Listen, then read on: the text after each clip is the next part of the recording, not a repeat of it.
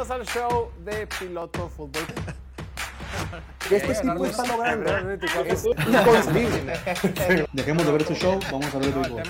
Mahomes está encima de no no. dejaron a su No, no, como que. No, no, no. ¿Cada cuánto, güey? Pero. A nada de no sé, lesionar un meter- Imposible. Tú no tienes Como- nada que hacer. Nada. Pero lo que sea, La única Pero de lo que la gente no ha visto. es quitándole la bola. Bienvenidos al show de Piloto Fútbol, transmitiendo completamente en vivo desde la ciudad de Mexicali, Baja California, capital de este bello estado, el punto más al norte de toda Latinoamérica y la ciudad más caliente de todo el perro planeta. Ya es martes 7 de noviembre del 2023 y ya oficialmente terminó la semana 9 de la NFL. Mi nombre es Jorge Torres y hoy estimadísimo Diego Elordi, el pastorcito, ya te puedo decir, ya estamos oficialmente en la segunda mitad de la temporada regular. Diego, bienvenido. Eso te iba a preguntar, ya lo puedo decir Sí, oficialmente, ¿no? Ya estamos en el punto medio de la temporada regular, por fin. Emoción. cabrón. Se viene lo bueno ahora sí, güey.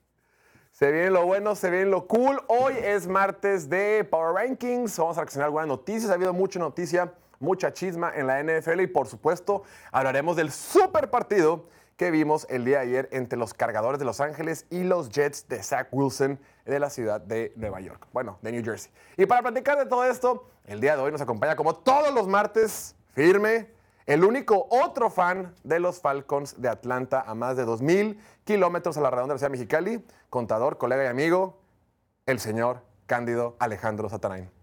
¿Qué tal? ¿Qué tal, Jorge? Un gusto estar aquí, como todos los martes. Aquí andamos firmes, eh, un poco tristes, bueno, bastante tristes con lo sucedido el domingo. Ya platicaron de eso ayer, vamos a platicar un poco más al rato, pero, pero pues ni hablar, aquí andamos. ¿Qué opinas de que, como hay cierta gente, cierto sector de la audiencia que te estima y le caes bien, por algún motivo han agarrado cierta estima y caebienismo por tus Falcons de Atlanta? Entonces la gente ha decidido usarlo en picks, escogerlo para parlays, güey, y los Falcons de Atlanta no hacen otra cosa más que quedarnos mal a todos, güey, y tú eres culpable de todo eso, ¿Qué sí, sientes? es- eso siempre, toda la vida no, no, no me lo he podido explicar de que cuando mis amigos, alguien mete un, un ticket que trae Falcons, así, sin falta me hablan, me lo mandan y me dicen, hey, más te vale que ganen tus putos Falcons. A ver, cabrón, ¿qué quieres que haga, güey? O sea, ¿yo qué puedo hacer para, para que ganen los Falcons? Yo los apoyo, güey, todo el juego ahí estoy echándoles porras, pero... No, no, no, no sé qué más puedo hacer para, Es para cumplirle aquí a la raza. Ponte a escuchar, güey. Pues podría ser un jale mejor que Sí. cierto cabrón que anda ahí. Que no tiene el bigote que tú tienes, que ya se lo quitó. ya. Oye, y aparte es como que, güey, yo ni siquiera te dije que la apostaras a los Sí, Falcons. güey. aparte. No es como que yo te dije, mételo, güey, es hincho esta semana. No, no, no, nomás lo metieron. Y mocos, en, en mí cae toda la responsabilidad. Pero así es esto. Fíjate que estoy ahí asesorando a distintas personas en diferentes quinielas. Y le dije, la semana pasada, le dije, la neta, la neta, la neta, en el partido de Tennessee contra Atlanta, no sé qué va a pasar. No, no me atrevo ni siquiera a hacer un... Digo, nunca sé qué va a pasar, no, nunca le pego nada. Pero algo que es que en ese ni siquiera me atreví a hacer un pronóstico. Dije, debe ganar Atlanta, pero seguro va a ganar Tennessee. Pero la neta voy a meter a Atlanta. Le dije, te dejo tu criterio. Y me dijo, vamos con Cándido, vamos con Atlanta.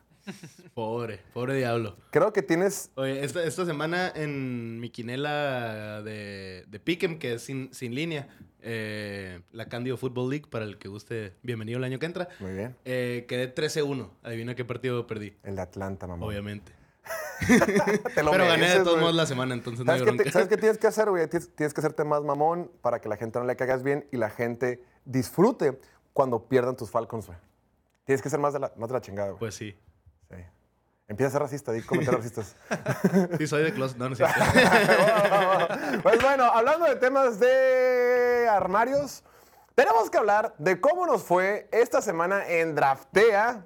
Ya saben, el Daily Fantasy de México. Si a ti te gusta el fantasy fútbol, vamos a media temporada. Tu temporada ya valió gorro, tu equipo ya valió queso, ya estás pensando en el siguiente año, ya andas viendo si regalar jugadores, venderlos, hacer trácalas, ya ni siquiera quieres meterte, ni siquiera metes waivers, ya no haces nada porque ya perdiste. Hermano, aquí te abrazamos con mucho cariño. Vente a jugar Draftea, Draftea el Daily Fantasy de México, donde puedes hacer alineaciones de fantasy cada que quieras, cada que se te antoje, cada que se te hinche cualquier parte corpórea puedes hacer una alineación diferente y te puedes divertir con gente extraña, con amigos tuyos o jugando con nosotros en la Piloto League. Todas las semanas tenemos la Piloto League, el concurso donde participamos todos los del equipo de piloto fútbol, o al menos varios de nosotros, y mismo concurso donde Diego hizo el ridículo la semana 9. ¿Cuál ridículo, güey? ¿En qué lugar quedaste? Me fue mejor que a ti las, todas las otras semanas. ¿En qué lugar quedaste, Diego? Como en el 60... 60 Pues le fue mejor ahí. que a mí. Yo quedé en el Ni 113. siquiera quedé en último, a pesar de mis malas decisiones. Pero está bien, o sea, me había estado yendo muy bien, draftea, no había pegado ningún parlay y ahora por fin fue al revés. Pegó mi primer parlay de la temporada y con eso todo valió la pena. Pudieron haber perdido los Saints, pude haber perdido mi fantasy, pude haber quedado en último lugar de draftea, pero con el puro parlay hubiera estado feliz. Y ganaron mis Saints y gané mi fantasy también, entonces no hay pedo. Dios te sonríe. Y, y me gané shots también. No, no es castigo, es premio. Es premio. Sí, güey. el que perdía tenía que tomar shots, eh, dependiendo de qué lugar hayas quedado de nosotros, cuatro, tres, dos o un shot. Y tú eres shot, güey. Así es. Qué bueno que ahorita vamos a hacer un pequeño break para servirte de los shots que debes. Pero ya sabes, jueguen draftea con nosotros. Eh, vamos a poner aquí en pantalla cómo nos fue la semana, la semana, semana 9. Mira nomás, Oliver quedó en quinto lugar. Maldito perro Oye, desgraciado. nunca, nunca contesta nada, ¿no? Y ahorita Julián, el- nuestro productor, pone: ¿Quién me puede pasar el screenshot del top 10 de Draftea? En chingalo.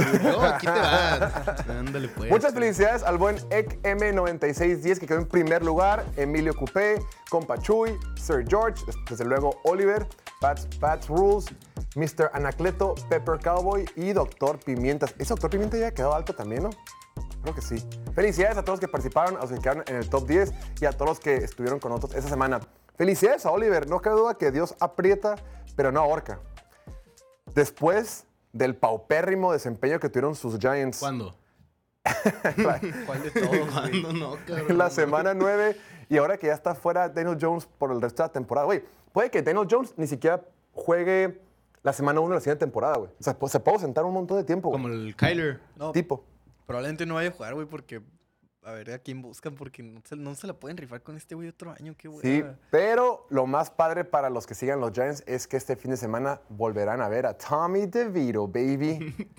en fin, ya lo saben, jueguen draftea con nosotros. Es divertido, se pueden ganar un billetín y además si pones el código piloto en tu primer depósito, te regalamos 100 pesotes para que sigas jugando con nosotros. Draftea el Daily Fantasy de México y patrocinador de Piloto Fútbol. Muy bien, y hablando de temas de azar, hablando de temas divertidos, tenemos que hablar, desde luego, mi estimado Cándido, tenemos que rendir cuentas del Survivor. El mejor Survivor de México es nada más y nada menos que el Survivor de Play Do donde puedes ganar 500 mil pesos si sigues vivo. Después de nueve semanas completas de la NFL, después de que llevamos justo la mitad de la temporada, ¿sabes cuánta gente sigue con vida, estimado Cándido? El- la semana pasada, si mal no recuerdo, quedaban 720, dijimos, 720 algo. A ver, ahorita 580. ¿O no se fueron tanto? Muy lejos. Vamos a poner en pantalla el, el resultado, que el 5.3% de la gente. Empezar- 736. 736. Más de las que dije que quedaban la semana pasada, entonces no sé cómo le hicieron ahí. No, Sí. cierto, me ¿Cu- equivoqué. ¿Cuánto porcentaje había la semana pasada? 5.9. 5.9. ¿Sí? Ay, güey, o sea, si, si bajo, Pues, pues para lo que hay, ¿no? pues sí. Ya nomás quedan como 700, no, 730 Pero no hubo, personas. no hubo ninguna así como que sorpresa esta semana. Por eso nomás, sí, ¿no? Solo perdieron los Pues, que tenían que perder. En, en mi que la Survivor aquí local, los. Como seis se fueron con mis poderosísimos Falcons. Neta. Yo tenía el alma en un hilo con los Saints ahí del, del buen Diego. Los Saints era No donde se puede mucha gente, güey. La neta, yo sí estaba, sí, sí la sufrí con ese partido. Gracias a Dios salió, salió el Sí, resultado. 500 mil pesotes.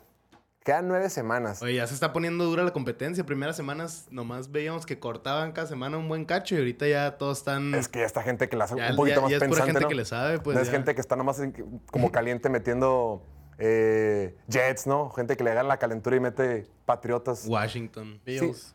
sin, arro- sin arrobar, sin arrobar a nadie que vive en la ciudad de Chihuahua, ¿no? En fin. Ahí lo saben, el Survivor.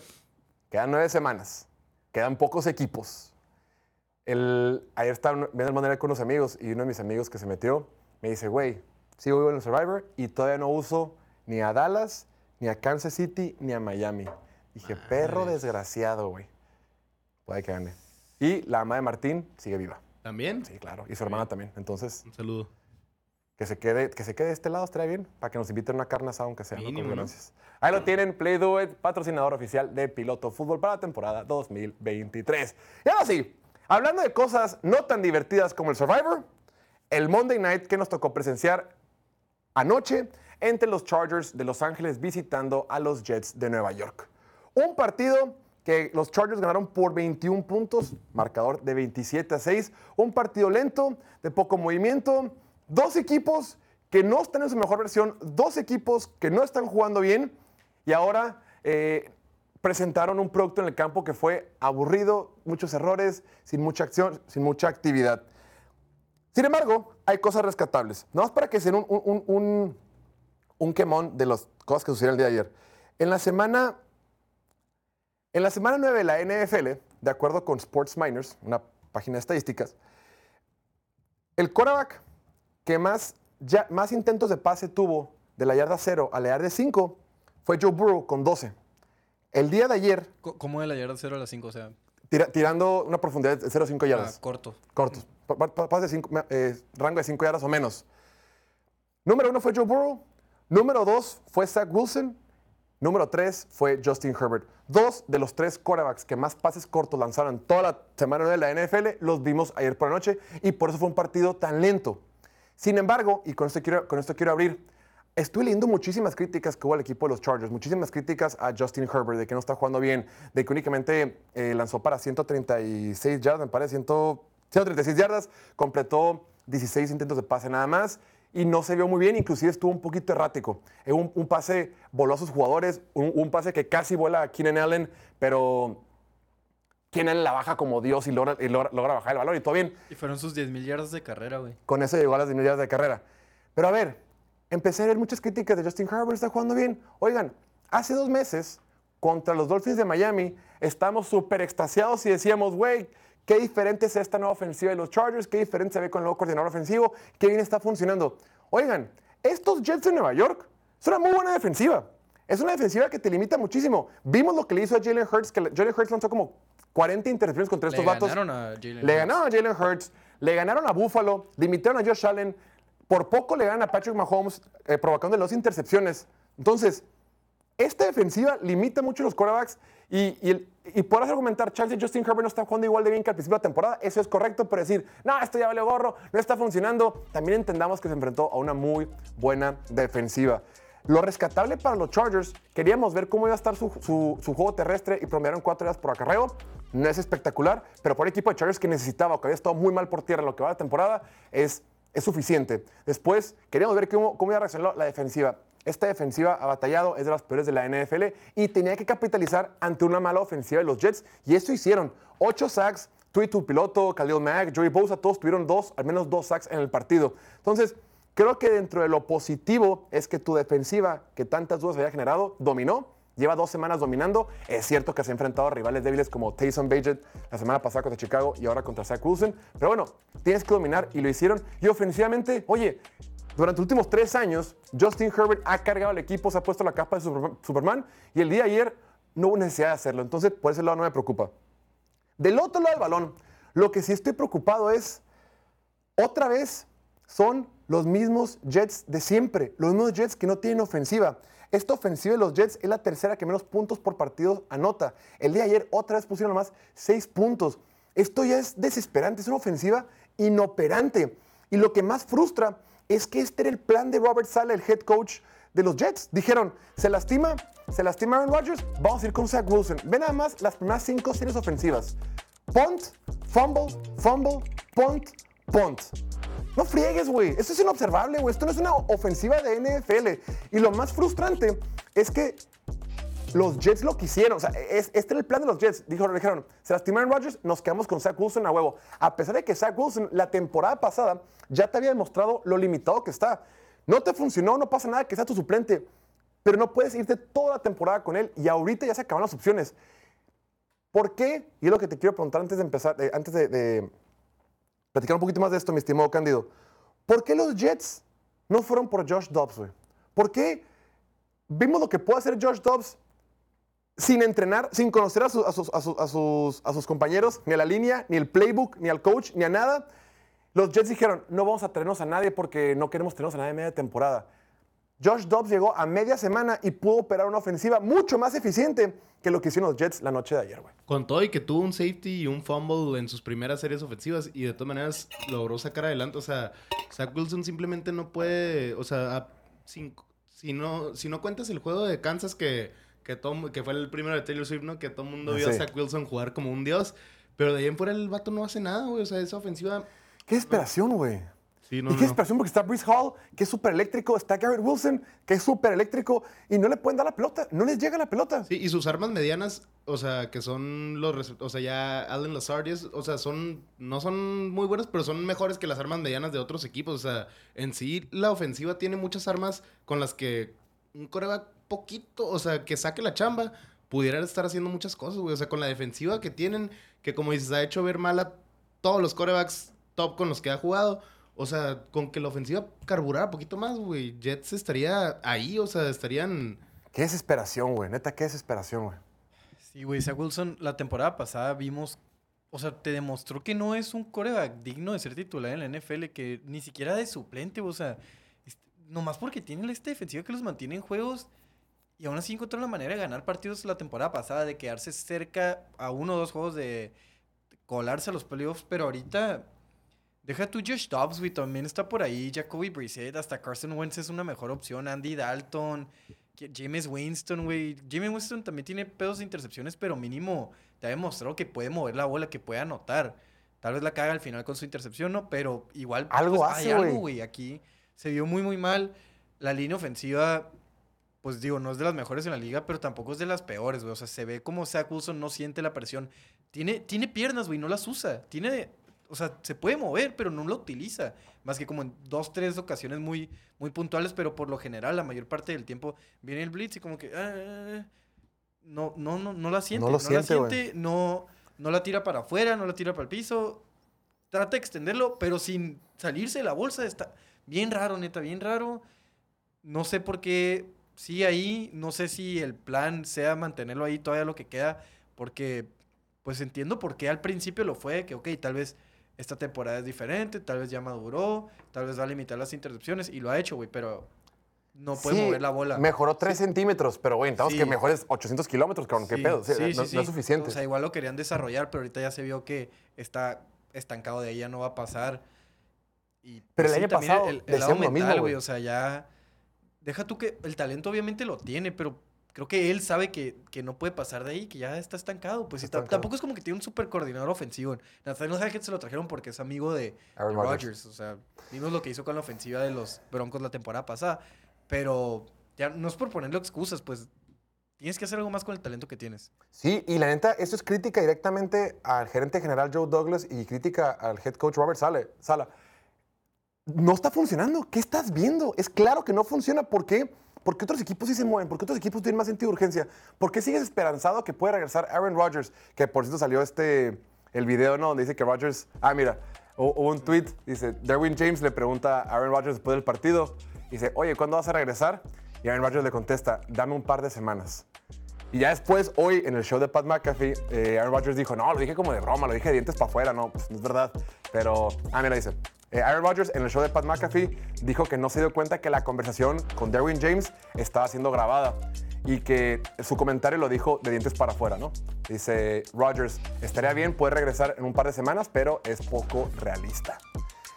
Sí, no hay plan eh, con, estos, con estos Jets de Nueva York. Te quiero preguntar, estimadísimo Diego, dato curioso. ¿Cuál, ¿Cuál es la ofensiva de la NFL que menos yardas promedia por jugada en lo que va la temporada? Pittsburgh. Cerca. Tienes Jets. dos intentos. ¿Cuál dijiste después? Jets. Cerca. Am, Giants. ok. tiene Los sentido, Se Giants- me olvidó que existían. Los A Giants todos. promedian 4.1 yardas por jugada en lo que va la temporada. Son número 32 en ese rubro. Es una ofensiva que no mueve la pelota. 4.1. El día de ayer, Chargers y los Jets promediaron 3.4 yardas por jugada. Juntos. 3.4 Chargers, 3.5 Jets. O sea, ahí vimos dos ofensivas peores que la ofensiva promedio de los Giants en lo que va Pero temporada. a la ofensiva de los Chargers se le perdona porque te enfrentas a una buena defensiva de Jets. A la ofensiva de los Jets no se le perdona porque te enfrentas a una mala defensiva de los Chargers que te generó 8 sacks. O sea, Joey Bosa se vio como un pass rusher de de élite otra vez por primera vez en, ¿qué güey? Como 3, 4 años, no mames. Khalil Mack igual tuvo otro partido pues dominante, por así decirlo, con sus dos sacks. Y Tully igual tuvo dos sacks. Turi, turi, piloto. Diego, pues bueno, ya vamos para ir, para, ir, para ir cerrando. Ahora ambos equipos tienen marca de cuatro ganados y cuatro perdidos. Ambos, tanto Chargers como los Jets. Los Chargers han ganado dos partidos de forma consecutiva. Tomaron una mini racha. ¿Qué sigue para esos dos equipos? ¿Qué, eh, ¿Crees que el escenario es optimista para los dos o simplemente Creo que te sientes más optimista de los Chargers porque las últimas dos semanas, o sea, son juegos que deberían ganar, pero son juegos que en el pasado se les complicaban muchísimo. Que, que o sea, igual en papel dices, los tienen que ganar, los van a ganar por paliza. Y se iban hasta el final, así como que ganaban por 3, 4 puntos y han ganado de forma dominante, que es como debes hacer contra equipos inferiores. Pues entonces, mínimo ya tienen eso, ya arreglaron eso, a ver cómo se ven contra rivales más competitivos. Y mientras esté Justin Herbert, la meta es llegar a los playoffs y ya entrando a playoffs, Porque pues les, hay una les esperanza. queda algo complicado el calendario. El O que sea, se viene el domingo, mamón. Vienen los Lions y luego más adelante los Ravens. Y. Buffalo, por ahí, Buffalo, Kansas. Kansas? Y, y Broncos, y le quedan los dos contra Broncos y contra Raiders, pero quieras o no, son divisionales. Vimos cómo Broncos le ganó a Kansas City, entonces, o sea, tampoco puedes dar esos dos por ganados nomás porque son los Broncos. Sí, o sea, son de los divisionales. La Sí, neta, entonces- I- sí- igual sí. también, también los, los Jets cometieron errores estúpidos. O sea, la- el, el regreso de patada también. O sea, buena jugada de los Chargers, ¿no? Pero la ofensiva. y fue una, fue una buena patada. Y los fumbles. Sí. Chingo de fumbles. Tres fumbles en el partido, así no puedes ganar. Así no puedes ganar en la Que fue lo que NFL. se decía. O sea, tú no la cagues, espérate que los Jets la caguen y los Jets la cagaron. Justo, justo, neta, justo eso dijimos en la previa. Si mientras los Chargers jueguen un fútbol americano limpio, o sea, que no cometen errores estúpidos, Zach Wilson te los va a dar, güey. Zach Wilson te va a generar esos errores. Y sí, ahí lo vimos. Tres, tres fumbles de la ofensiva de los Jets. Ahora la- los Jets tienen marca de 4-4. Otra vez son tercer lugar en su división. Y yo la neta estoy bien desilusionado, güey. Yo ya, ya me rindo con este equipo, güey. No va a pasar nada, güey. El año pasado, me acuerdo con un- una, una etapa de temporada donde los Jets iban con marca de 7-5, andan ahí peleando los playoffs, ganaban de panzazo, güey. Están muy emocionados en Nueva York, güey. Ya no, aquí no va a pasar nada. Hay que dejar de hacer unos güeyes. Con esta ofensiva, con este quarterback, no va a pasar nada. La misma película la vimos el año pasado y al, head coach, al gerente general, les valió pizza. Dije- dijeron, con esto vamos a seguir hacia adelante. Esperemos que los sonidos de Delfín recuperen rápidamente la pantorrilla de Aaron Rodgers. Y pues no ha sido el caso. Pero hablemos de cosas más optimistas, hablemos de cosas más divertidas. Hay noticias en la NFL, hay noticias en el desierto, mi estimado Cándido. Resulta ser que el quarterback de los Cardenales de Arizona está de vuelta. Kyler Murray será titular en el partido de la semana 10 cuando los Cardenales reciban en el State Farm Stadium a tus Falcons de Atlanta, estimado Cándido. Mueres de miedo. Sí. ¿Para qué te digo que no? Sí, sí.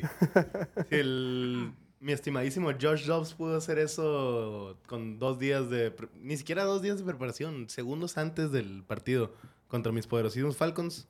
Sí me da un poco, bueno, un poco de bastante miedo Kyler- lo que puede hacer Kyler Murray este domingo. Más porque creo que cuando un jugador así se ha ausentado tanto tiempo y tiene todo este hype del regreso y así, por lo general se lucen en su partido de regreso. Entonces... Es, ay, no sé, tengo miedo. Ahí vamos a estar el domingo. A ver qué pasa. Vamos a ver, el, eh, no, dice, el head coach de los Cardinals, Jonathan Gannon, anunció que esperan que Kyler Murray sea el titular este domingo contra los Falcons. Qué bueno, porque este equipo de Arizona requiere un poquito de chispa, requiere un poquito de algo que le dé algo de esperanza. Oye, Que- pero dicen que esta semana sale el nuevo Call of Duty, entonces que... ¿Es en serio? Y valió Así madre, es. sí es cierto. En efecto. Entonces va a llegar mi compa desvelado, sin estudiar. Pobre No vato, güey, lo bronca. hubieran sacado cuando estaba lesionado, ¿no? O sea, cuando puedes estar Aprovechar. acostado. Sí. ¿Qué les costaba? Y Arizona, a Arizona le urge que regresara Kyler Murray. Es por mucho su Sí. mejor jugador. Él estrella del equipo, es el quarterback franquicia. Sabrá Dios si Kyler Murray es el quarterback que está al frente de este equipo la próxima temporada por el tema del contrato, porque está una nueva eh, administración ahí, porque hay un nuevo head coach este año. Pero ahorita, vaya que lo necesitaban. La semana pasada lo que pasó con Clayton Toon en el partido contra Cleveland fue tristísimo, güey. Fue, fue negligencia médica, güey. Fue una cosa, güey. No, puede- se- no, no, no parecía fútbol americano profesional, güey. Qué bárbaro, cómo hemos tenido partidos con quarterbacks malos, güey. Qué desesperación, güey. Y este equipo que tiene el peor récord de la NFL únicamente ha ganado uno y han perdido ocho. Necesitan algo de esperanza, güey. Clayton Tune, 58 yardas, güey. 58 yardas, No dos mames. intercepciones. Rating de pasador de 20, güey. No seas No, mamón. te pases de lanzos. Entiendo que vas contra la mejor defensiva de la NFL, pero... Sí, pero no, no mames. No es para tanto. O sea, Sí. nadie puede tirar. No, o sea, y- 20 rating de pasador. No seas mamón, güey. El regreso de Kyler Murray, ¿a, a qué le estás tirando, güey? O sea, ¿qué es lo que quieres ver? ¿Quieres ver si es tu coreback franquicia o quieres ganar partidos? O sea, más bien, si ganas partidos, es tu coreback franquicia, ¿no? Porque te sales de la primera selección global. Sí, él, él, él se está jugando la... O sea, sí. Está jugando la chamba. Ajá. O, o le- al Chile conviene Pues, más ¿cuál salirse chamba, de güey? ahí, güey. A él, él ya le, él ya le vale madre, él ya le Bueno, pagan bien, güey. Él, ya sí, sí. él tiene contrato de coreback titular y va a ser titular hasta que pase su contrato, que le faltan seis años o cinco, lo que le falten. Es como Russell Bueno, más Wilson, bien su futuro con Arizona, pues. Se O está sea, peleando el futuro con Arizona, güey. Ajá. Mm. Porque si, si él juega bien y ganan algunos partidos, pues ya no van a estar en posición de agarrar un, un coreback en Pero digo, tampoco ronda. hay mucha ayuda en ambos lados del balón. O sea, Sí, no, no, no. por algo es de los corebacks más em, infravalorados en la liga y a los que más les faltan el respeto sin ninguna razón porque no gana. Pues el equipo está culero, pero él es de las pocas cosas positivas que hay en el equipo y es la única razón por la que han ganado partidos. O sea, no tiene así como que. No ha ganado nada en playoff, ni, ni mucho menos. Pero si no estuviera Kyler Murray- O sea, no estuvo Kyler Murray estas primeras ocho semanas y vimos cómo le fue al equipo. Ganaron un partido nomás. ¿Contra quién, güey? Un equipo malón por ahí. fueron responsables de, de- de mi Survivor. Y también lo hemos platicado hasta el cansancio. Recordemos que también el fútbol americano es, es un, es un negocio de entretenimiento. O sea, también tienes que llevar fans al estadio, güey. También tienes que motivar a la gente que siga apoyando el equipo. También tienes que algo de esperanza. Esto es por fin algo, güey. Los, los Cardenales de Arizona, con todo y que Josh Dobbs al principio como que mantenía los partidos reñidos, la defensiva había estado como cerrando muy bien los, los- los encuentros y todo, y, y perdían por poquito, ya necesitan algo más. Necesitan a su quarterback franquicia. Kyler Murray es un gran quarterback, es uno de los mejores quarterbacks de la NFL, no recibe el, el respeto que, que se merece, pero afortunadamente, porque ya estamos hartos de ver tanto quarterback suplente desconocido, tener que googlear cada que hay un partido de NFL para saber quién es el fregado quarterback, al menos ya regresa K1 con los Cardenales. Y ahí estará Cándido para presenciarlo. Así ahí estará es. Cándido para presenciar no solo a Kyler Murray, sino también a los Falcons de Atlanta. El señor que se acaba de quitar el bigote. El señor de los más repudiados por los medios de comunicación en Estados Unidos. O de los coaches que al menos más se pelea constantemente con, Sí. con, con la prensa. Después de ser líderes divisionales, ahora tienen marca de cuatro ganados y cinco perdidos. La ofensiva no funciona. Están todos frustrados porque no están utilizando a sus, a sus estrellas. Eh, los fans están hasta la madre. Si tú buscas en Twitter, eh, lo, que te recomiendo buscar es Arthur Smith, terrorista, güey. O sea, los fans de Falcons están hasta el dedo de este vato, güey. Porque es un amargado, es un gruñón, no usa sus mejores jugadores. Y el equipo el día de ayer perdió, el día de antier, perdón, perdió contra un equipo de Minnesota que estaba utilizando a su cuarto coreback. Estimado Cándido, del 1 al 10, siendo 10 que te quieres arrancar los ojos, ¿qué tan desesperado estás con, con Arthur Smith?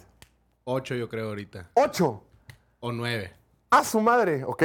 Sí, ya después de esta semana, yo creo que sí. O sea, yo, yo he sido de los fans más pacientes, que más le quiero dar oportunidad, que más he creído como que en el proceso, que siempre me dicen de que, ah, Kyle Pitts, ¿qué chingado está haciendo en Atlanta?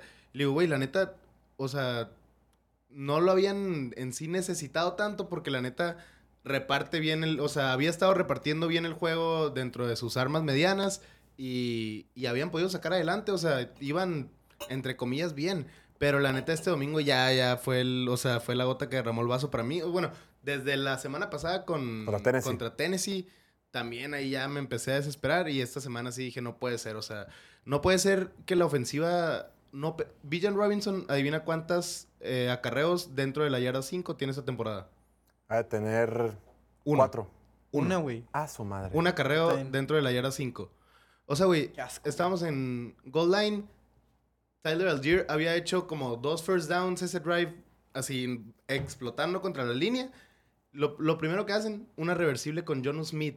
Ah, con sí, tu güey. Tyrant El 2. Jet sí lo vi. Una reversible con tu Tyrant. O sea, güey, está bien que, que quieras Innovar, Mm, ajá, sorprender. Aquí dicen, un, play calling creativo o algo así, pero no la chingues, cabrón. La, la- la semana pasada, en, también en Red Zone, no me acuerdo si dentro de la yarda 5, dentro de la yarda 10, le tiró, o sea, la jugada fue un, un, creo que pitch a John Smith, el Tyrant 2. ¿Cómo lo usa, güey? Lo ama, güey. Sí, la, la neta, o sea, a mí se me hace bien que, lo, o sea, que le ha funcionado como jugador gadget y lo han estado utilizando. Pero, cabrón, te digo, fue un pitch al Tyrant 2 y le tiró un pase a Michael Pruitt, el Tyrant 3. O sea, tienes a Kyle Pitts, cuarta selección global. Y estás usando tu Tyrant 2 en Red Zone para tirarle un pase a tu Tyrant 3. Es que es el colmo, güey. O Más sea- allá de lo que dices de, de que lleva una carrera entre la yarda 5, creo que se me hace más impresionante que lleva un touchdown por tierra en todo el año, güey. Sí. ¿Qué pedo? Vamos a poner Tres un- un, totales. un, un tweet el- el- para que vean el desempeño de B. John Robinson en las últimas, el comparativo. Eh, dice, los primeros seis partidos promediaba 13 acarreos, 13 acarreos por juego, ¿no? Los últimos tres partidos solo le dan la pelota 7 acarreos por partido.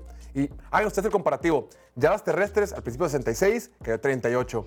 Veces que lo buscan por aire, promediaba 5, ahora 3.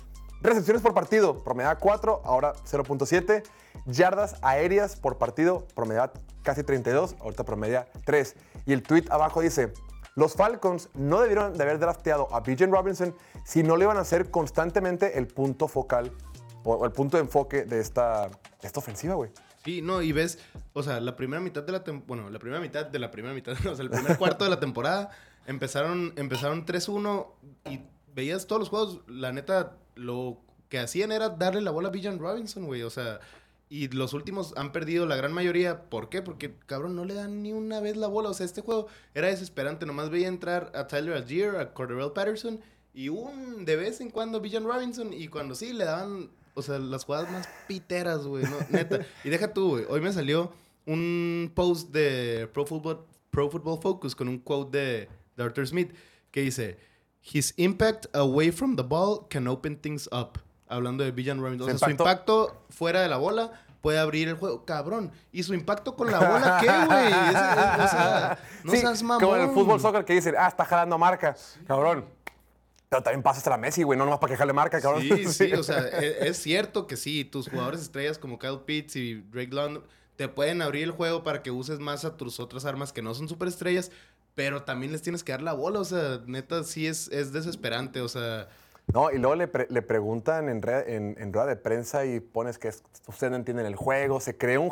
Sí es una mente ofensiva bien cabrona, por eso se lo trajeron de Tennessee para que fuera head coach acá, por lo bien que hacía, por lo mucho que hacía en Tennessee con, la- con el poco talento que había. está ¿sí? intentando replicar lo que hacía en Tennessee aquí. Exacto, tienes no un personal nuevo, tienes a nuevos jugadores más talentosos que lo que ves en Tennessee y, y aferrado a un estilo de juego que simplemente no, no está funcionando. O sea, sí, el año pasado lo hizo mucho mejor con un Marcus Mariota y ahora que tiene más talento en la posición de quarterback y tiene un corredor superestrella y tiene mejor línea ofensiva que el año pasado, la ofensiva se ve peor, es una ofensiva promedio. Se supone que la ofensiva es el fuerte de este vato. Ahora, el, el- el- Bijan Robinson nomás es la punta del iceberg de todas las cosas que ha hecho mal Arthur Smith. O sea, también la decisión de tener ahí a Desmond Reader, de tener a Ah, Taylor sí. Heineke como suplente, pero en realidad no son suplentes, o sea, son como que tus dos opciones de titular y ninguno de los dos debería ser titular en la NFL. O sea, ambos son auténticos suplentes, pues. Y, ah, la madre, qué y desesperación. ellos pudieron haber ido por Lamar Jackson. Ajá, y luego tantos ni Lamar Jackson, dijeron, no, andamos, andamos concha, güey, entonces no, no, Lo- no- a- Aquí dicen, Arthur Smith es como ese, ese papá que sigue usando cosas viejitas y no quiere gastar en algo nuevo. Ojalá, güey. El peor es que está gastando en algo nuevo. Ya lo nomás gastó, no, no lo, lo está usa. usando, güey. Imagínate lo que pudieron haber hecho con esos, esas tres selecciones top 10 que fueron Drake London, eh, Cal Pitts y BJ Robinson. Tomar pass rushers, güey. Tomas tres pass rushers. Mínimo uno pega y tienes así un, un, un nuevo... si, si la defensiva antes de este Un juego era, era top ahí, a la 6 en general, o sea, imagínate si hubieran reforzado en Otro verdad. porque güey, otro Reforzaron a medias con veteranos que, que te pueden cubrir huecos, sacar la chamba. Jeff Okuda está jugando bien, ¿no? Sí, sí, sí. Y Jesse Bates también. Sí, sí, sí. Pero, Pero, un, un pass rusher, güey. pero, o sea, tus, tus últimas tres Primeras... primeras... güey, también. O sea, esos tres primeras rondas tan altas, si las vas a desperdiciar así, mejor intercambia por un coreback top. Alguien te lo va a aceptar, güey. Sí, o sea, si tus tres... eh, ¿Cómo se dice? Como dices, las tres últimas primeras selecciones de draft fueron armas ofensivas, tu ofensiva debería ser una mamá. O sea, con corredor, wide receiver y tight end. Tomó el top o sea, 10, no mames. Luego, también lo que dicen es. o no me acuerdo si lo dijo él. Bueno, no, lo, lo que, lo que se dice es que. Que está como que guardando a B.J. Robinson ¿no? porque quiere que tenga una larga carrera y todo eso. Es como que el único argumento para no utilizarlo. Para no exprimirlo su primera temporada.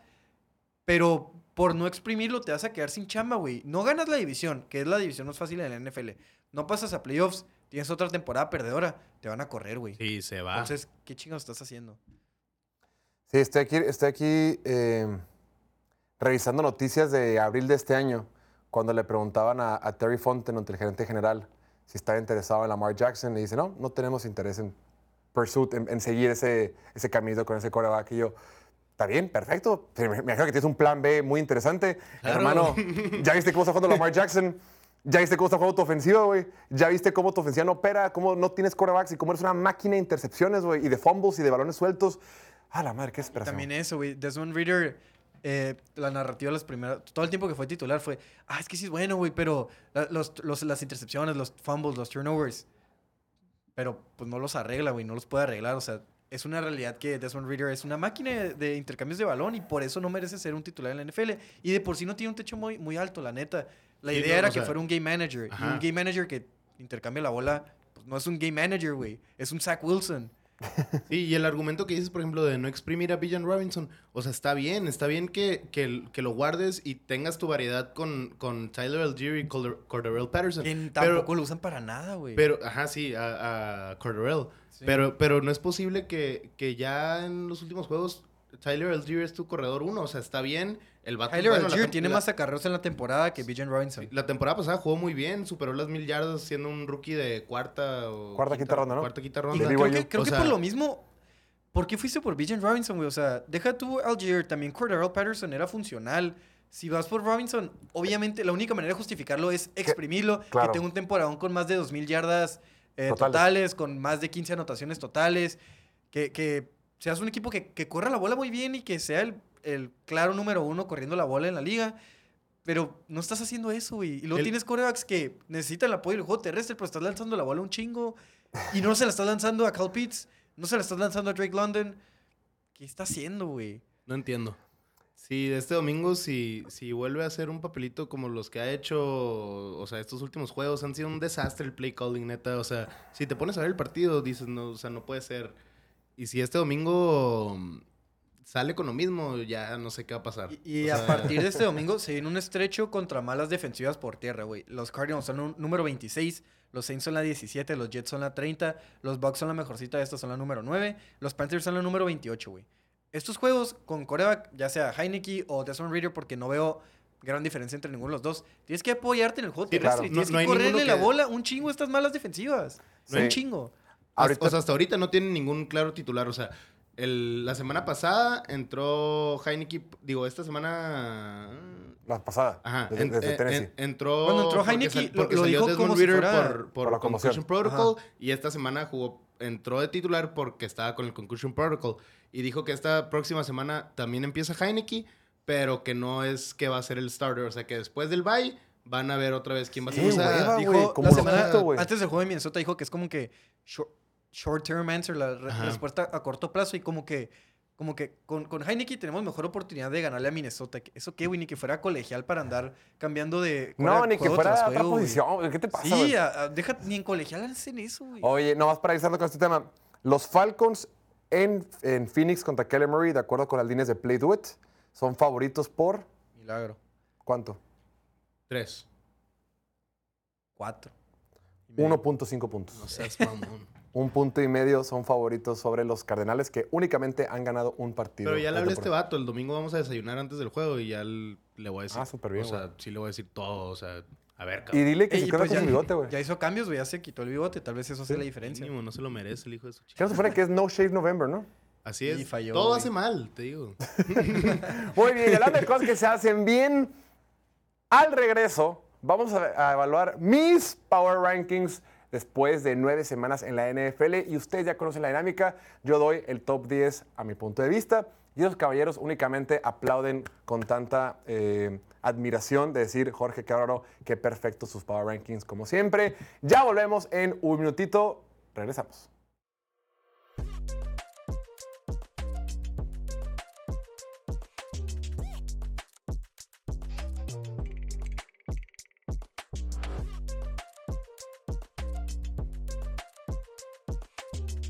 Mi compa el alucín. Con Aiden Hutchinson que para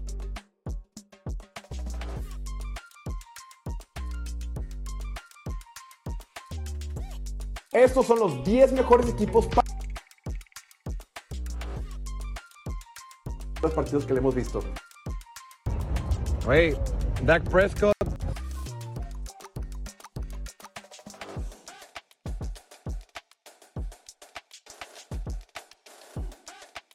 ¿Qué estaría dispuesto a sacrificar porque Eagles fuera a campeón Super Bowl?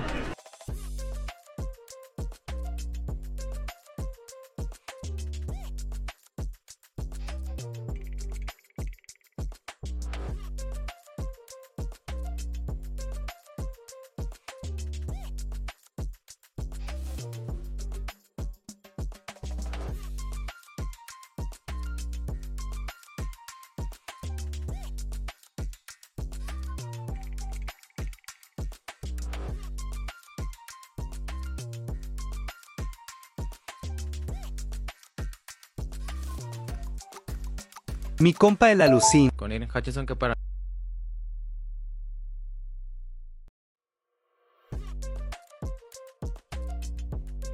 Estos son los 10 mejores equipos para los partidos que le hemos visto. Wait, Dak Prescott.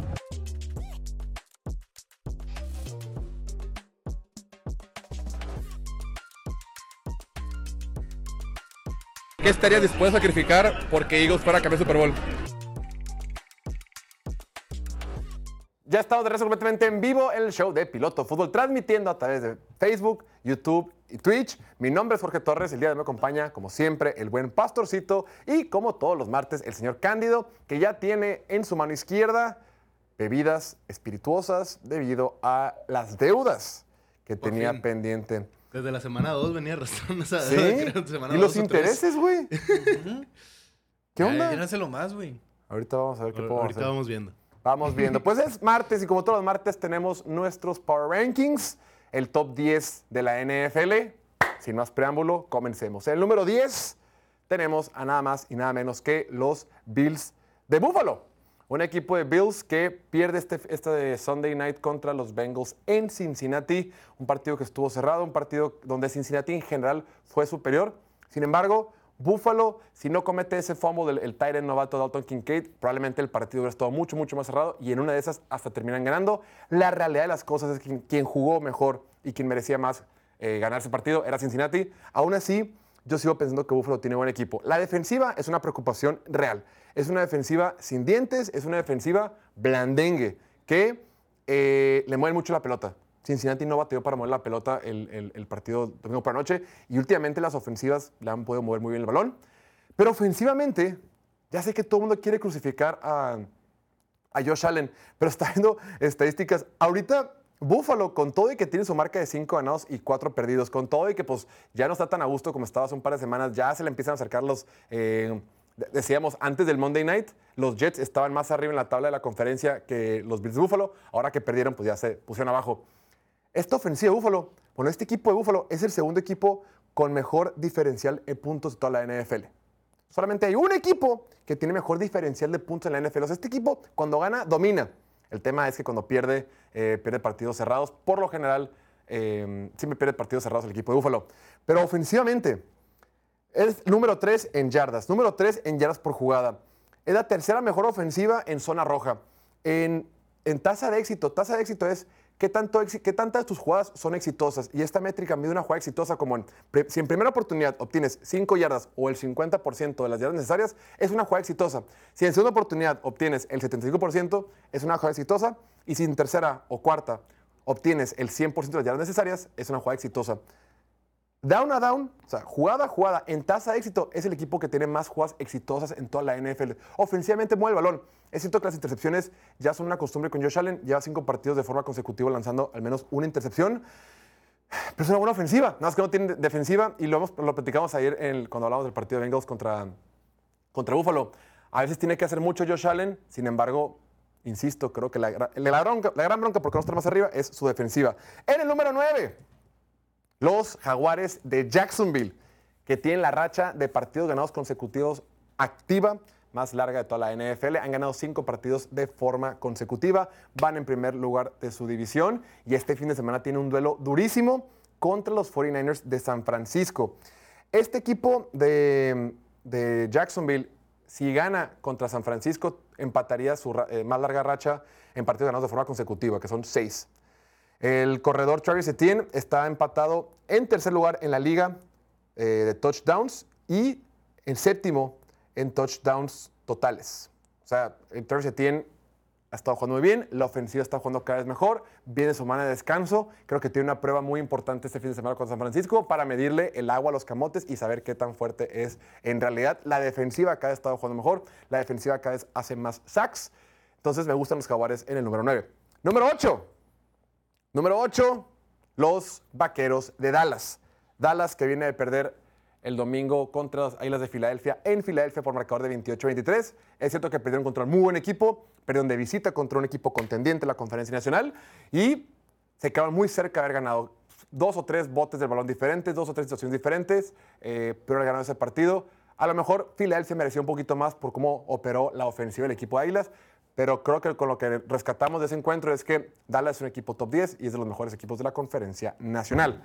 Número 7. Los 49ers de San Francisco. Con todo y que han perdido tres partidos de forma consecutiva, pues esperemos que esa semana de descanso les venga bien. Y repito, también tendrán un encuentro interesante contra los Jaguares de Jacksonville. Christian McCaffrey es un genio. Christian McCaffrey lidera la NFL con más eh, yardas por tierra esta temporada. Desde noviembre, desde el 1 de noviembre de 2022, o sea, desde hace un año, los 49ers tienen marca de 14 ganados y 3 perdidos. Únicamente Kansas City tiene mejor marca que, los, que, que este equipo de 49ers en temporada regular. O sea, los últimos 17 partidos que ha jugado este equipo tienen el segundo mejor récord de toda la NFL. Es un equipo ganador. Están pasando por un bache. No va a pasar nada. Las cosas tienen que salir bien. Pero menuda tarea que tienen este fin de semana cuando se enfrenten a los Jaguares de Jacksonville. Número 6. Y este creo que puede ser un poquito controversial. Número 6. A mí me gustan los Delfines de Miami. Creo que la ofensiva eh, lo único que pasó con la ofensiva es que se enfrentaron a una muy buena defensiva de los Chiefs de Kansas City. Sin embargo, me gustó mucho lo que vimos en el juego terrestre. El juego, terrestre que tiene este equipo de Miami es impresionante. Es muy importante para el funcionamiento del equipo. Raheem Mostert es líder de la NFL en touchdowns por tierra. Y actualmente esta ofensiva de Miami es la número uno en zona roja. Eh, Defensivamente se han visto mejor las últimas semanas. Decíamos que al principio como que la defensiva no estaba tan bien, pero esta defensiva limitó únicamente 14 puntos a la ofensiva de Patrick Mahomes desde que regresó Jalen Ramsey, los ajustes que han hecho el coordinador defensivo. Creo que Miami va a estar bien. Esperemos que ahora sí le pueda ganar a un equipo contendiente. Número 5, mis Leones de Detroit.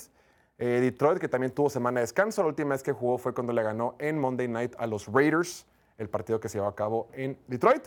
Eh, Jared Goff tiene marca, ha ganado 14 de los últimos 18 partidos. Los Leones de Detroit ya son un equipo ganador. Vienen semana de descanso. Van a tener un duelo interesante este fin de semana en Los Ángeles. Eh, un, partido que en papel deberán de ganar. Son favoritos por dos puntos y medio. Y Jared Goff está jugando el mejor fútbol americano de su carrera. Número 4. Los Bengals de Cincinnati. Cincinnati se podría convertir en el primer equipo en la historia en empezar temporadas 0-2 de forma consecutiva y llegar a los playoffs. Podría ser el primer equipo en la historia. Actualmente han ganado cuatro partidos de forma consecutiva. En, esta, en este lapso, Joe Burrow ha lanzado para 10 pases de touchdown, ha corrido un montón, se ve como, como se, se solía ver la temporada pasada. Cincinnati ha vuelto y es uno de los mejores equipos de toda la NFL. Número 3. Número 3, los Chiefs de Kansas City. Kansas City tiene una defensiva espectacular. La defensiva es número uno en presiones al corebacks, es número siete en blitzes, o sea, es número siete que más manda carga, que más manda presión. Es una defensiva agresiva que va y te golpea en la cara y que ha sido factor fundamental para que este equipo siga ganando. Hay una estadística que nos mandaron de, de Sports Miners, este sitio, sitio estadístico. Hay una, la separación promedio que tienen los receptores en la NFL, en sus rutas, eh, eh, sus rutas en general, es de 2.94 yardas. En promedio, 2.94 yardas. ¿Cuánto te gusta a ti, estimado Cándido, que promedien los receptores de Miami de separación? Si el promedio de toda la NFL es 2.94, ¿cuánto crees tú que anden promediando los receptores de Miami? 3.6. Eh, muy cerca. Andan Como siempre. Muy cerca. Sin embargo, en el partido contra los Chiefs, estuvieron promediando 2.87 por debajo del promedio. Imagínate el tipo de cobertura que tienes que tener como defensivo de, de Kansas City para que los receptores turbo macroveloces Usain Bolt que tienen los delfines de Miami no se separen tanto. Entonces, tienes unos backs defensivos que tienen cobertura pegadita, cobertura muy, muy estrecha con los receptores y enfrente era la defensiva que más presión genera los quarterbacks rivales. Tienes una super defensiva, güey. O sea, tienes una super defensiva y gran motivo por el, que- por el cual está yendo también. Ofensivamente, eventualmente van a estar bien. Sí, yo creo que si algo hemos aprendido en esta NFL es que con Patrick Mahomes nunca te has de preocupar. Eh, han sido diferentes motivos por el cual no, han estado jugando bien, pero las cosas eventualmente van a estar bien y pronto van a ser de los mejores equipos de la NFL otra vez, si no es que número uno. Número dos, ah, y actualmente Chiefs es el equipo favorito, de acuerdo con Play Do It, para ganar el Super Bowl este año. Es el, Raro. es el que menos te paga. Entonces, ahí estamos. Número dos. Número dos, las Águilas de Filadelfia. Tienen el mejor récord de toda la NFL, ocho ganados y uno perdido. Creo que lo más importante de todo es que en este último partido contra Dallas hemos visto las mejores actuaciones de la ofensiva. Creo que esta frase de que el domingo pasado vimos la mejor actuación de Jalen Hurts esta temporada, o el domingo pasado vimos la mejor actuación ofensiva de los Eagles esta temporada, le venido diciendo como tres semanas consecutivas. O sea, las últimas tres, cuatro semanas, cada vez la ofensiva de Filadelfia está volviendo a el 2022 y esa ofensiva de 2022 pues llegó hasta el Super Bowl, entonces aguas. Defensivamente eh, llevan 30 sacks en lo que va la temporada, es el cuarto equipo con más sacks en toda la NFL, es una defensiva que tiene muchísimo talento y pues tiene el mejor récord de la NFL actualmente. Y número uno, número uno, los Ravens de Baltimore. Hace rato, estimadísimo Cándido, te decía que Buffalo era el segundo equipo con mejor diferencial de puntos en la NFL. 80 puntos, tenía más 80 puntos. ¿Sabes cuánto tiene Baltimore, que es número uno? 115. 115. Ah, cierto, sí lo busqué. Muy bien. 115, el equipo con el mejor diferencial de toda la NFL y por un montón. O sea, cuando ganan, aplastan. La forma en que, oye, vas contra Detroit, un equipo contendiente, los mejores equipos de la, de la NFL, y le metes una paliza en tu, esta- en tu casa. Después te enfrentas a, a Seattle, que también es un equipo de playoff que iba en primer lugar en su Que La división. semana pasada estábamos peleando aquí por meterlos al- a los Power a Rankings, al top y les 10. pasan por encima. O sea, Detroit y Seattle, dos equipos de playoff, en ocho cuartos no le metieron ni 10 puntos a esta defensiva de los Ravens. Esta defensiva de los Ravens es una locura. Únicamente permiten 262 yardas por partido. Es la segunda que menos permite en toda la NFL. Y permiten 13.8 puntos por partido, que es la, que me- la, la defensiva que menos puntos permite por partido. Y hay un dato que da miedo, mi estimado Cándido. La defensiva es una locura. Junto con Cleveland es la mejor defensiva de la NFL. es una- está jugando a un nivel sobresaliente. Y está jugando sin muchas eh, estrellas, jugadores de renombre. Recordemos que Marlon Humphrey estuvo lastimado. Marcus Peters, este, el safety. Ah, Marcus Williams. No. ¿Cuál safety de- Baltimore? Eh, Gino Stone. No, el, el, el banca. Eh, titular. Mar- Marcus Williams. Marcus Williams. Sí, sí, sí. O sea, con, le- con lesiones de, jugadores importantes, con jugadores bancas, han, hecho eh, cosas impresionantes. Gino Stone, un safety banca, es el, jugador que más, más intercepciones lleva en lo temporada. O sea, con muchos jugadores, con un buen esquema defensivo, han logrado ganar. Eso de un lado. Ofensivamente, el hecho de que Lamar Jackson está teniendo, en mi opinión, su mejor temporada como pasador y que el partido pasado ni siquiera, ni siquiera tenía que lanzar la pelota y te pueden ganar también por tierra o también con sus piernas, o sea, con las piernas del, del, Lamar o con un juego terrestre tradicional. O sea, las formas en las que te pueden ganar son infinitas. Y lo más cabrón de todo es que son, y es el dato que da miedo, es que es el segundo equipo que más fumbles ha perdido esa temporada. Los fumbles son cosa de suerte. Esta estadística eventualmente va a volver a la normalidad y van a ser un equipo promedio como todos. Los fumbles, no, no puedes tener cinco fumbles por partido, o sea, se acaba eso. Baltimore, el segundo equipo con menos fumbles, cuando limpien esos errores que muchos de ellos son suerte o mala suerte, aguas, aguas, aguados. Ahí está el top 10 estimados. Creo que es tu, tu power ranking más acertado. ¡Ea! Siento Ju- que- Justo iba a decir lo mismo. Mientras lo ibas diciendo. Bueno, o sea, como que todo tiene sentido, pero siento que algo anda mal, güey. Tu- Jaguars- tu, top yo- 4 es perfecto. Tu top 4 no le movería nada. Estoy completamente de acuerdo con todo. El 5. Creo que los Ravens fácilmente podrían ir invictos. Creo que se han visto como el equipo más completo. Creo que en sus pruebas más importantes les han pasado por encima estos equipos a Detroit y a Seahawks. Y por lo mismo, creo que Detroit es lo que me está sacando de pedo aquí. Como que no pertenece ahí, güey. Pero no sé a quién pondría en vez de Detroit, ¿sabes? O sea, fuera- el top 4 ya está comprobadísimo. Son equipos que en años pasados nos han demostrado que pueden ganar, que mientras se mantengan sanos sus corebacks, porque los Ravens si han tenido pedos ha sido a final de temporada cuando se lesionó a Lamar, por andar corriendo mucho las primeras 16 semanas, últimas 2-3 semanas no está, en los playoffs han tocado eh, y como que se caen, pero Filadelfia la temporada pasada nos demostró que son de verdad, los Chiefs nos han demostrado que son de verdad año tras año y los Bengals a pesar de sus comienzos lentos igual nos han demostrado que son de verdad. Por lo mismo creo que igual San Francisco lo subiría poquito más Chance en lugar de Miami. en lugar de Miami, pero también creo que los Lions no pertenecen ahí, güey. Los Lions los sigo viendo en el mismo escalón que los Seahawks y los Seahawks ni siquiera están aquí. Sí. No, yo sí los veo, yo sí los veo más arriba que... Los Lions no me han impresionado. No han tenido un juego donde me impresionen, donde diga, a la madre, pásate de lanza. Tal vez el de los Packers fue como que el único momento que me acuerdo que, no mames, son de verdad, pero luego vimos la realidad de los Packers también, entonces fue como que, bueno, Eso, es- eso, hay es- que eso es calmarnos válido. un poco. Eso es válido. Yo el, el- único que pienso que puede subir más, y, o sea, ahorita se me hace bien, tuvieron su bye, no, no, no los vimos esta semana, se quedaron prácticamente igual, creo que la semana pasada estaban en 8, o se quedaron igual. Jaguars. Jaguars. No, están en 10. Los subimos uno. Pero quiero ver cómo, cómo se enfrentan este domingo contra San Francisco. Va a ser va a ser su prueba de fuego. O incluso si no ganan, pues si dan un Las formas, ¿no? Ajá, o sea, Sí. si, si dan un partidazo, o sea, yo Es- pienso que Jaguars que- ahorita va Que o sea, tiene que ganar San Francisco, güey. O sea, los Jaguars traen la, la racha de juegos ganados, los, los Niners traen la, la racha de juegos perdidos. O sea, deberían ganar los Niners, tienen que ganar los Niners. No le va a pasar nada a los Jaguars si pierden. Creo pero que- nada, me haría más feliz que ganen los Jaguars. Claro. Y pues sí, güey, está raro también. Lo- Los Bills siento que están muy abajo, pero no encuentro la manera de justificar. no, yo ahorita más arriba. que están ahí bien, o sea, Los ahí- Jaguars nomás no están más arriba porque pues no, no nos han demostrado nada en años pasados, ¿no? O sea, obviamente son equipo joven, un equipo que apenas va en, en- por buen camino, va empezando este, esta nueva dirección después de la as- a- asquerosidad que fue Urban Meyer. Y creo que no hemos visto la mejor, de Trevor- la mejor versión de Trevor Lawrence todavía y Este por año. eso, ajá, este año. Y eso nomás los hace un equipo más De miedo. me dé más miedo, güey. Porque todavía pueden mejorar muchísimo. Todavía no han hecho clic. No han tenido ese partido que todo haga clic como los dos que ya tuvieron los Coincido. Ravens. Coincido, pero tremenda tarea que van a tener este fin de semana contra los 49ers. Va a ser la primera vez desde el 2018 que Nick Bosa y Chase Young juegan juntos en una línea defensiva. En ese partido, estimado Cándido, Jaguars contra San Francisco en Jacksonville. ¿Sabes en cuánto anda la línea de play duet? No, dime. No, pues adivina, cabrón. Eh, San. Francisco menos dos y medio. Es favorito Jacksonville. Echa línea. Jacksonville, favorito por, por algo. No sé.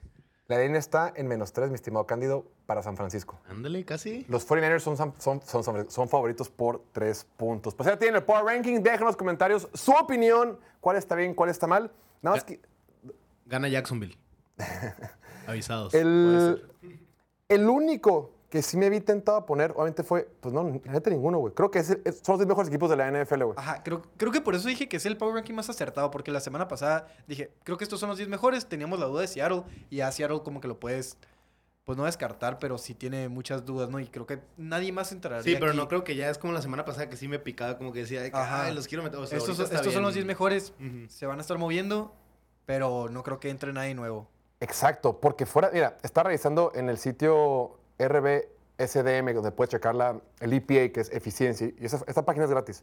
Puedes checar eficiencia y puedes checar tasa de éxito, que tasa de éxito es qué tantas jugadas exitosas tienes por, por, jugada- por partido. Número uno en tasa de éxito era Buffalo, y en el top, en el top 10 están todos sus equipos, excepto Seattle, porque Jacksonville está en el 11. O sea, nomás quitas a, a Jackson- Jacksonville, es el único que, que no tiene una tasa de éxito de top 10 en la NFL, son el número 11. Seattle del 9, Detroit el 10. Todos los demás equipos están ahí. ¿En qué página preguntan aquí en los comentarios? Son, son letras. R, R Ricardo, B de bueno, SDM. Es una página que no está tan, no es nada asteric, pero la hace una- un tipo que se llama Ben Baldwin o algo así. Porque Es están diciendo que Houston top 10, güey. Porque quieren sacar a los Bills, entiendan que no son standings. No vean nomás el marcador, güey. Vean las formas, vean video, escuchen. No, y, y Houston, Escúchenos o sea, y escuchen otros sí podcasts tienen también. otras, pero yo creo que sí les falta varias semanas jugando a un nivel muy bueno para... Sí, Houston acaba de perder contra Carolina, cabrón. Sí, sí, no mamón. sea, Tienen sus flachazos. Perdieron futuro- contra Atlanta, cabrón. El futuro luce muy bien, pero todavía les falta muchísimo Vamos para un por- Pero sí, 10. la neta se ve, se ve muy bien. No mames. Bueno, creo que ya hablaron de él ayer, ¿no? Sí, Pero ayer sí, nos Stroud. un Pero buen rato. qué locura. deja tú, deja tú ayer, estimadísimo. Ahorita vamos a hablar de la mejor ofensiva de la semana, de la NFL. ¿Sabes tú cuál es, en mi opinión, la mejor ofensiva de esta semana, estimado Candido? Pues déjame adivinar. Houston. Eh, ah, bien, sí, el- en la sección de performance de la semana le damos los honores. ¿A quién más? Este papi chulo.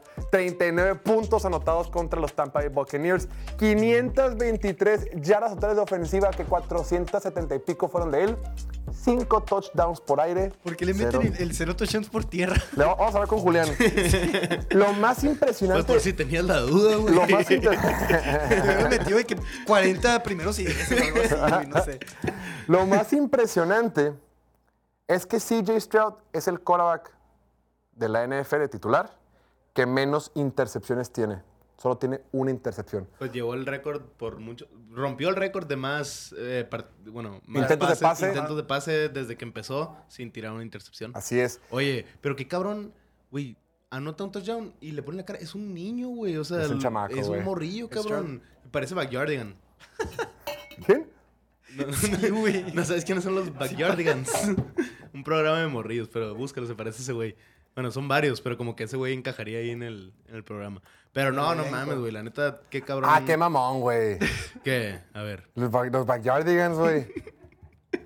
Son caricaturas, son, son animalitos, mamón. No, por- pero como que la cara así redondita, como que sí entraría ahí, ese Sí, güey sin, estaría aspe- ahí. sin- sin asperezas, ¿no?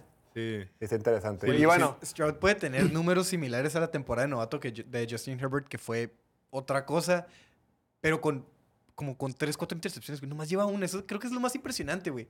Y no es como que lleva una intercepción con, con 100 yardas por juego o algo así, güey. No, güey. O sea, ve lo que acaba de hacer, no mames. 476 O sea, sí está siendo agresivo, hizo, ¿no? sí está tomando, dándole oportunidad a sus receptores que no son nada del otro mundo, güey. Hay química, hay la, la precisión, güey. No mames, hubo un pase, creo que fue a Dalton Schultz, que no fue touchdown, pero la colocación del pase, güey. Se lo pone justo donde nomás se lo podría atrapar, se le cae porque como que pega con el suelo. Dalton Schultz, no la bola, pero no te pases de lanza, güey. Lo, lo hace en movimiento y así, o sea, ex- extendiendo la jugada, saliendo de la bolsa, cruzando el, el, el pase y todo. Yo creo que ya ahora sí podemos decir oficialmente que Carolina sí. es el primer. se están es la- retorciendo, Sí, ¿no? ayer- ayer lo decisión. diciendo, güey. Ah, Incluso sí. si pega Bryce Young, creo que Stroud ya te está demostrando que tiene piso más alto y techo Mira, más alto, CJ. Stroud actualmente es número 3 en la NFL en yardas por intento de pase. Número 3, güey, solo, solo detrás de Brock Purdy y Tua Tagovailoa. Y en yardas totales es número 7, pero lleva un partido menos que muchos de los que están arriba. Número 7. Y en touchdowns es número 7 también. Y en intercepciones puede ser mero mero, solo tiene una intercepción. Los que le siguen tienen 3, güey, de los titulares. El triple. De verdad, esto... El triple. No, no puedo dejar de hablar de, de cómo nomás lleva una perra intercepción, güey. Se me hace tan impresionante.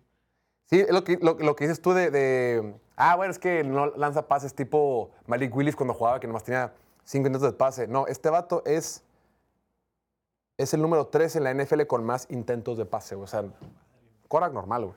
Normal en ese sentido, impresionante. Y hablando de cosas impresionantes, la defensiva de la semana, que es la de los Ravens de Baltimore. Creo que, este, creo que a Baltimore ya la vamos a tener que dejar de mencionar, no porque no jueguen bien, sino porque si no siempre va a ser la sección de ellos. Lo que está haciendo esta defensiva es impresionante. Únicamente tres puntos permitidos. 151 yardas permitidas, dos robos de balón, cuatro capturas al quarterback, incluyendo dos de Cal Vanoy. Cal Vanoy, muertazo, perdidazo. Y con esos datos resucita, entra muy bien al sistema de Mike McDonald, el coordinador defensivo, y tiene dos sacks. Y lo más impresionante, Seattle únicamente tuvo seis primeros y diez en todo el partido. Seis, mamón. No es nada. 151 yardas no es nada. Total, no te o pasa sea, nada, güey. ¿Dominio? Nada, nada, nada, nada. rodilla al cuello. En fin, y a ustedes en casita, en la oficina, en la escuela, donde estén, nos vemos el día de mañana, nos vemos en 23 horas, como siempre, agradecer al buen Cádiz, como todos los martes, al buen. Diego, al Pastorcito, como todos los días, a la producción, Monse, Alan, Noel, Julián, gracias por todo el apoyo. Mi nombre es Jorge Torres, los veo el día de mañana, que tengan excelente martes. Hasta la próxima. Chao, vámonos.